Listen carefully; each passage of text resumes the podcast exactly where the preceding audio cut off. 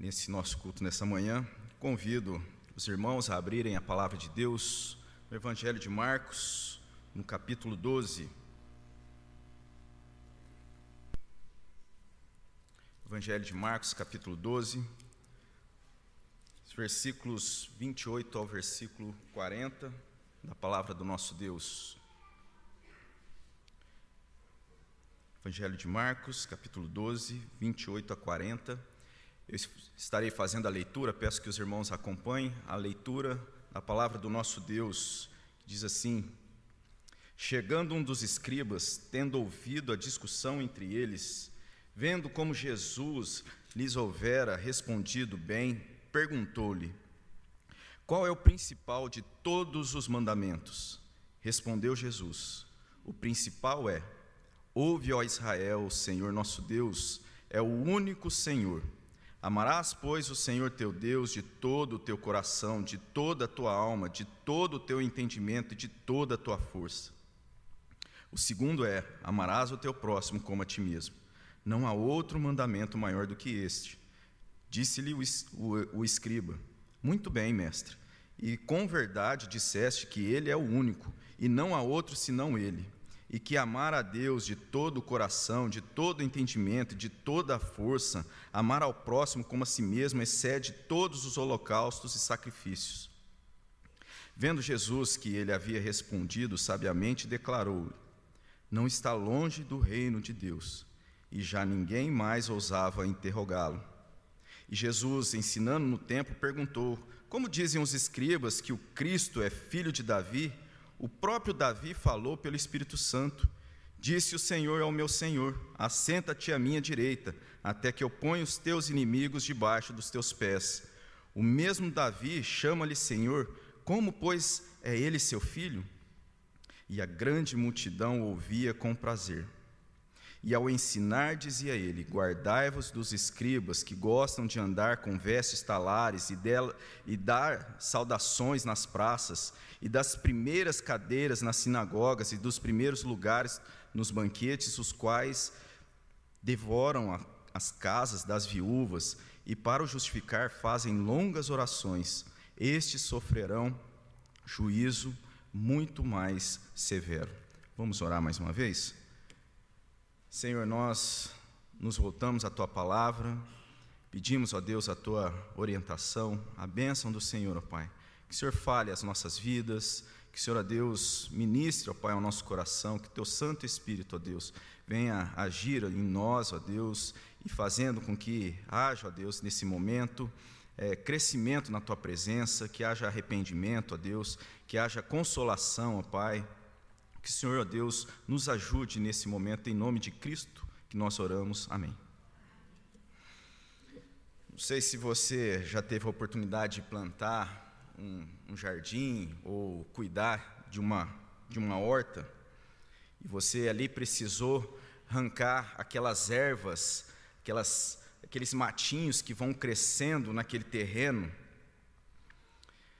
e o que nós temos aqui acontecendo durante todo esse período aqui do capítulo 12, que começa lá no capítulo 11, é algo semelhante a isso. Aqui nesse texto que nós lemos, a obra do Senhor aqui está às vésperas de se consumar, ali naquela semana em que na sexta-feira haveria então ali o sacrifício de Jesus, e no dia desse relato aqui que nós acabamos de, de ler, nessa terça-feira, um dia que se inicia já com afronta, e que dia, durante todo o dia então se levantam alguns opositores procurando ali acabar com Jesus, descreditar a palavra da verdade.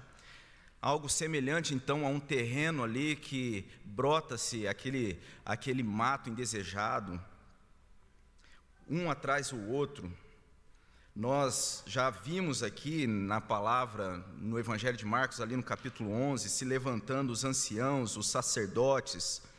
Nós vimos os fariseus e herodianos ali se reunindo para combater a Jesus. Vimos também os saduceus, no capítulo 12 aqui, ah, na meditação que fizemos a última passada. E agora, um dos escribas que se levanta e como nós vimos anteriormente, os saduceus que haviam se levantado, aqueles que diziam não crer na, na ressurreição, mas que ali naquele momento assumem ah, acreditar na ressurreição, ali simplesmente para tentar confrontar a Jesus, aqueles então saduceus saem derrotados. E agora nós vemos um escriba, alguém hábil na escritura, para assumir o papel de vilão, para assumir então essa posição confrontando Jesus mais uma vez.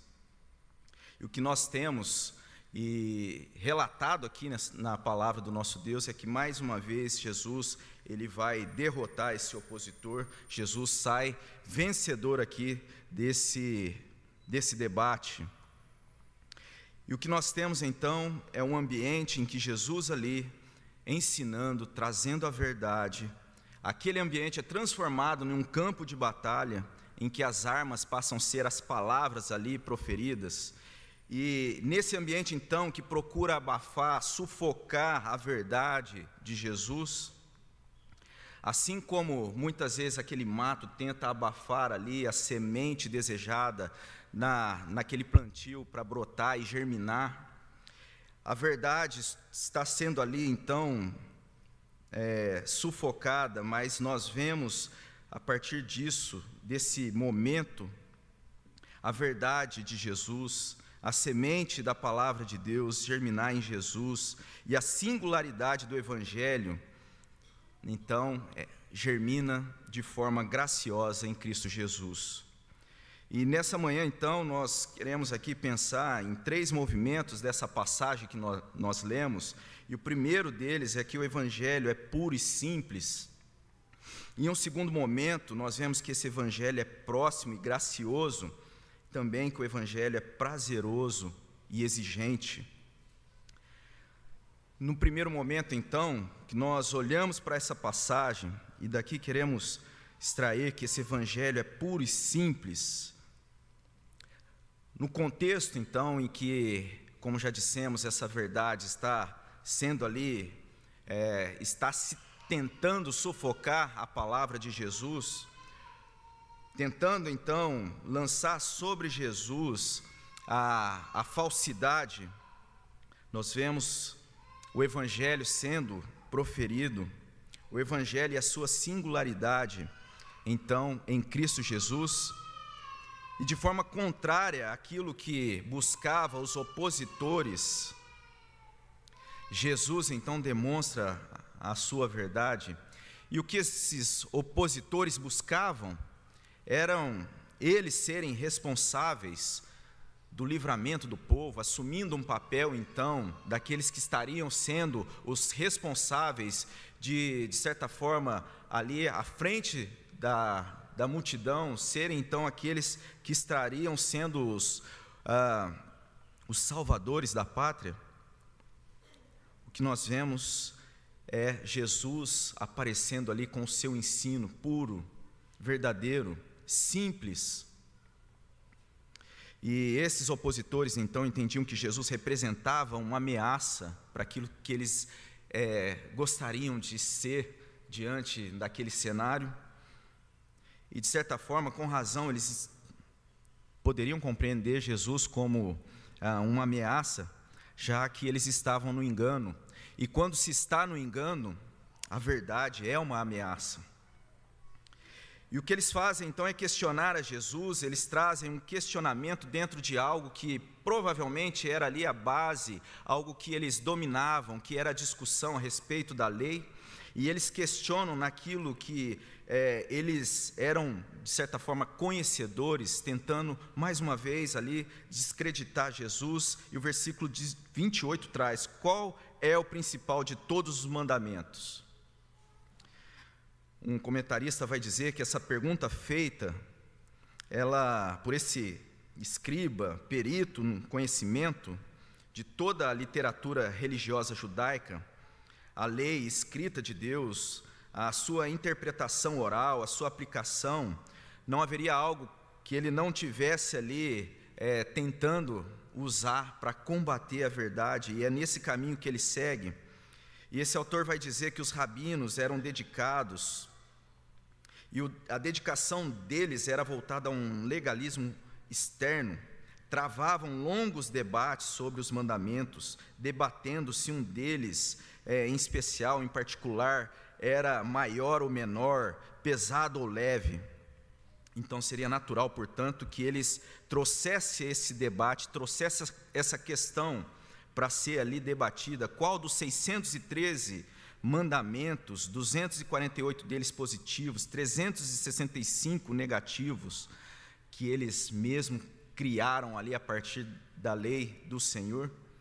Qual deles haveria de ser o maior?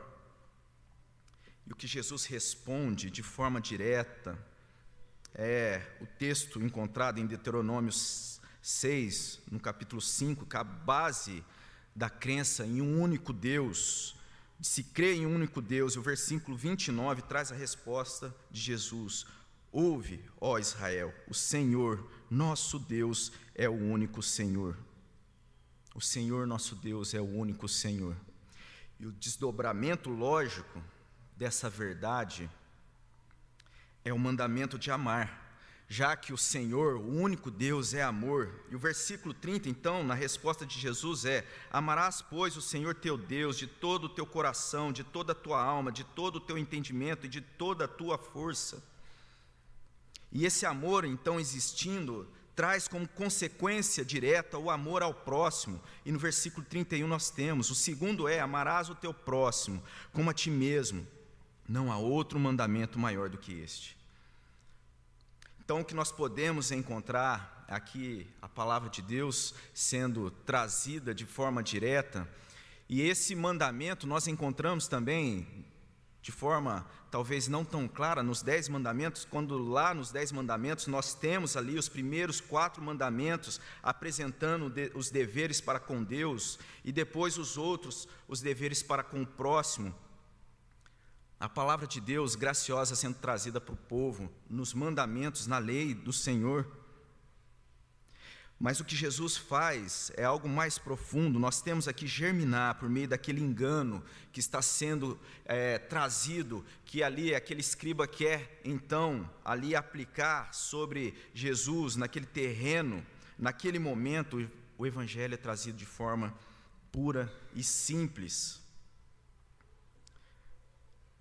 Citando um autor que escreve a respeito da pureza e da simplicidade do cristianismo, esse autor vai dizer o seguinte: se houvesse um poder exterior que controlasse o universo, se ele não poderia, aliás, ele não poderia revelar-se para nós como um dos fatos do próprio universo, do mesmo modo que o arquiteto de uma casa não pode ser a sua uma escada ou as paredes ou a lareira. A única maneira pela qual podemos esperar que essa força manifeste é no interior de nós, no interior de nós mesmos, como uma influência, uma voz de comando que tende a nos levar a adotar uma determinada conduta. E é justamente isso que descobrimos dentro de nós. Ou seja, em outras palavras, Deus, ele se manifesta como Criador de todas as coisas, na beleza da criação, em tudo que Ele criou, mas Ele se revela também de forma pessoal e interna, comunicando bondade, indicando a existência daquilo que é bom, daquilo que é mal, daquilo que é certo ou errado. E isso é comunicado de forma geral, isso pode ser verificado então, em muitas iniciativas que nós vemos de pessoas que são solidárias, pessoas que, ajuda, ah, que ajudam alguém necessitado, alguém que ah, age de uma forma a ser um auxílio na comunidade. Mas para o povo de Deus, para aqueles que assumem o Senhor como o único Deus, essa bondade, ela é revelada e ela é mostrada como uma direção, uma revelação especial como um mandamento de amor a Deus e amor ao próximo. O Evangelho puro e simples sendo apresentado aqui por Jesus, então germina de forma maravilhosa aquilo que o apóstolo João vai trazer na sua primeira carta, no capítulo 4, versículo 20: Se alguém disser, amo a Deus e odiar o seu irmão é mentiroso, pois aquele que não ama o seu irmão, a quem vê, não pode amar a Deus, a quem não vê. O evangelho puro e simples apresentado para nós na palavra de Deus hoje, nessa manhã aqui, em que nós nos encontramos, nos reunimos nesse momento, esse evangelho puro, simples, o evangelho simples, mas não é simplório, não quer dizer que não requer de nós atenção, se nós formos sinceros, quando nós ouvimos esse evangelho sendo apresentado de forma tão simples e pura, nós encontramos em nós mesmos uma, um abismo, um abismo que não se encaixa com essa pureza, com essa simplicidade, um abismo profundo preenchido de faltas, de falhas, de imperfeições olhando apenas para esses dois mandamentos aqui, resumindo toda a lei de Deus, e olhando para a nossa vida, abre-se uma fenda, uma fenda que demonstra a necessidade de um Salvador. E o que nós podemos então continuar aqui para o segundo momento que esse Evangelho, que é puro e simples, é um Evangelho também próximo e gracioso, o escriba aqui no texto, ele reconhece ali as palavras de Jesus e ele vai até usar ali ah, aquilo que Jesus tinha respondido. No versículo 32 diz aí: Disse-lhe o, disse o escriba: Muito bem, mestre, e com verdade disseste que ele é o único e não há outro senão ele, e que amar a Deus de todo o coração, de todo o entendimento, de toda a força, e amar ao próximo como a si mesmo, excede a todos os holocaustos e sacrifícios. Amar ao próximo, amar a Deus excede sacrifícios e holocaustos. Nos deparando com esse evangelho simples, puro, mostra a nossa deficiência, a falta de pureza e de simplicidade diante de um Deus que é santo e totalmente puro. Jesus aqui ele demonstra ainda de forma mais clara e resumida, versículo 34. Vendo Jesus que ele havia, o escriba havia respondido sabiamente, declarou-lhe: Não está longe do reino de Deus. E aí então já ninguém é, mais ousava interrogá-lo. Mas com essa afirmação de Jesus, que nos traz aí a verdade de que o fato de não se estar longe não quer dizer se está dentro ou no reino de Deus. O fato de não se estar longe não quer dizer participante do reino de Deus. Mais uma vez, então, esse evangelho puro que traz, é, em certo sentido, a, claramente o direcionamento para o amor de Deus, esse Deus que é puro, que é santo, que é simples, por manifestar e ser manifestado no amor ao próximo, as implicações que nós encontramos aqui é ser revelado um grande problema. Nós não somos qualificados suficientemente para estar no reino, no reino de amor, o reino desse Deus perfeito, puro e simples e santos, santo, santo, santo. O reino de amor que esse evangelho apenas nos confere por graça. Amar a Deus de todo o entendimento, de todo o coração, de toda a força e o próximo como a nós mesmos, nos mostra aí a necessidade de estarmos no reino de Deus e a nossa falta de suficiência para isso nos mostra a necessidade de um Salvador, Jesus, nosso Senhor, nosso Salvador que nos livra da condenação de não estar no reino de Deus. O fato de se estar perto ou de não se estar longe não significa estar no reino de Deus.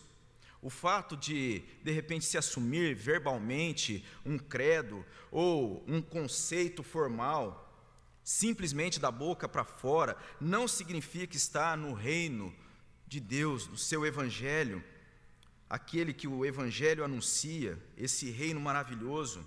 O fato de nós virmos à igreja todo domingo, nos assentar aqui nos bancos, domingo após domingo, participarmos das programações, todas as que forem possíveis, não significa estar no reino. Tudo isso demonstra ou nos traz uma proximidade do reino, mas não nos transporta para o reino, para dentro, não nos insere no reino de Deus. Isso só é possível pela graça de Jesus e pela sua obra salvadora. O que Paulo nos traz de forma muito clara com o texto que nós lemos aqui no início do culto dessa manhã, em Colossenses 1,13. Ele nos libertou do império das trevas nos transportou para o reino do Filho do seu amor, no qual temos a redenção e a remissão dos pecados, o perdão dos, pe dos pecados na obra de Jesus. Essa é a ponte necessária para essa situação, então, de inconformidade, de não se estar no reino de Deus, de se estar fora do reino de Deus, o que significa estar no império das trevas separado por esse grande abismo do pecado, no qual, na graça do nosso Senhor Jesus, somos transportados para o reino do Filho do seu amor. O Evangelho próximo, tão acessível a nós e gracioso, não apenas próximo para que seja conhecido, para que conheçamos a respeito dessa palavra, desse Evangelho, mas para que, pela graça, pudéssemos ser parte dele, parte desse reino. O Evangelho que nos traz essa maravilhosa notícia, do Evangelho que nos fala dessa verdade, o Evangelho puro e simples, o Evangelho próximo, gracioso, a fim de sabermos que em Cristo somos inseridos nele por graça. E sendo então inseridos, nós encontramos o que podemos definir aqui como o terceiro ponto aqui dessa meditação, que esse evangelho então é prazeroso e exigente. Mas como assim exigente? Acabamos aqui então de dizer que esse evangelho é gracioso, que nós somos inseridos, transportados para esse reino de amor. Como assim? Exigente, se o evangelho é a boa notícia a boa notícia que nos fala que Jesus resolveu esse grande problema do pecado, que faz separação da nossa falta de pureza, da nossa falta de condição de fazer parte desse reino. Como assim? Mas o que Jesus está e passa a ensinar aqui, a partir do versículo 35, é a respeito daquilo que os escribas traziam e ofereciam como ensino. E a pergunta agora parte de Jesus aos ouvintes ali a respeito do ensino dos escribas, da postura desses escribas, então, que de certa forma ensinava que o Cristo seria filho de Davi. E Jesus vai questionar: como assim? Se o próprio Davi chama o Cristo de Senhor? versículo 36. E a ideia ali é simplesmente de trazer que o reino que os escribas defendiam e pregavam era um reino terreno. Jesus ele traz a singularidade do evangelho. O reino aqui referido, trazido na palavra de Deus, esse reino qual Davi se refere, seria um reino superior. Então, o reino singular que Jesus está anunciando, com a mensagem singular, de um evangelho singular, em meio a essa situação, então, que se levanta ali, aquelas pragas, as ervas daninhas dos ensinos errados, trazidos por esses que afrontam a Cristo, germina de forma graciosa em Jesus, remonta a um reino eterno, como o próprio Davi havia dito essas mesmas palavras aqui no Salmo 110, no versículo 1, Disse o Senhor ao meu Senhor: Assenta-te à minha direita, até que eu ponha os teus inimigos debaixo dos teus pés. Aqui, esse apontamento para Cristo, aquele que seria o Rei, o Rei de um reino superior. Isso que Jesus questiona, então, o mesmo Davi chama-lhe Senhor, como pois ele, então, Cristo, profetizado em toda a palavra de Deus, no Antigo Testamento, viria a ser filho de Davi, no sentido que os escribas estavam ali ensinando um reino terreno. Jesus aponta para esse reino eterno. E é muito prazeroso nós ouvirmos isso a respeito dessa verdade. A palavra de Jesus, então, ali, soava algo prazeroso, prazeroso para nós, Jesus o Rei, aquele que então resolve todo o problema, o problema fundamental da humanidade diante do seu Criador, do único Deus, é resolvido em Cristo Jesus. O que o versículo 37 traz: a grande multidão ouvia com prazer. Mas acontece que o Evangelho não é só prazeroso, mas é também exigente. Exigiu o preço de sangue mas não qualquer sangue ou sangue de qualquer homem. É muito bom nós recebermos a palavra de graça do reino de Deus, desse evangelho que é puro, simples, evangelho próximo, gracioso, evangelho que nós recebemos com prazer. Mas para tudo isso teve um preço a ser pago. Esse evangelho, sim, é próximo, é gracioso, mas exigiu um preço e aqui, mais uma vez, eu cito o autor que fala sobre essa pureza, simplicidade do cristianismo. E ele diz o seguinte: suponha que Deus tenha se tornado homem, suponha que nossa natureza humana, que pode sofrer e morrer, tenha sido, então, de forma ali homogênea, unida com a divina, com a natureza de Deus em uma pessoa. Então, então essa pessoa poderia nos ajudar. Ela poderia submeter-se à vontade de Deus, sofrer e morrer, porque seria homem. Poderia fazer tudo isso perfeitamente, porque era Deus. Nesse sentido, que Ele, Jesus, paga nosso débito e sofre por nós o que, pela própria natureza dele, não precisaria sofrer de modo algum a justiça seria satisfeita. Jesus satisfez a justiça, pagou o preço perfeitamente. E isso é anunciado no Antigo Testamento. É isso que Jesus está declarando aqui, trazendo então esse texto na palavra de Deus. E ele já faz isso quando ele anuncia ali o chamar, versículo 29, ouve, ó Israel, o Senhor nosso Deus é o único Senhor. E o único Senhor que é trazido aqui, a palavra então trazida por único, ela é traduzida então por único, mas o termo aqui é usado por uma, para uma unidade coletiva.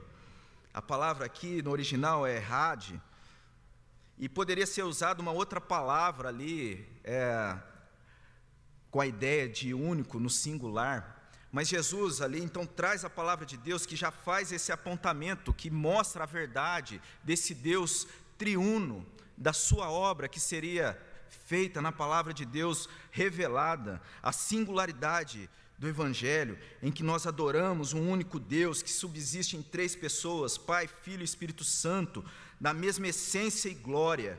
O Evangelho prazeroso e exigente exige retidão perfeita que não seria encontrada em nenhum de nós, mas em Cristo Jesus.